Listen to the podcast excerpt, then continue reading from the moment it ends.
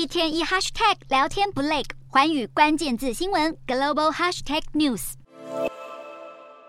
随着英美多国企业先后开始施行周休三日的制度，南韩科技大厂三星电子也即将加入这个行列。根据南韩媒体报道，三星电子六月开始将提供装置解决和装置体验部门的所有员工一周工作四天的机会，不过每个月仅限一次，而且还得符合特定条件。这些条件包括每个月工时超过一百六十小时以上的员工才能申请，而且休假日也统一规定在每个月发薪水那一周的星期五。当然，员工也可以选择不放假继续上班。目前，三星电子工会已在今年稍早的薪资协商中同意上述的方案。产业人士也透露，三星电子已经评估这个选项两年多，希望能提供更好的工作与生活的平衡，抢攻千禧世代和 Z 世代的人才，同时劲敌 SK 海力士，甚至是卡靠游戏公司。都已经采行局部周休三日制，可见弹性上班甚至是周休三日，已经在南韩企业界蔚为新潮流。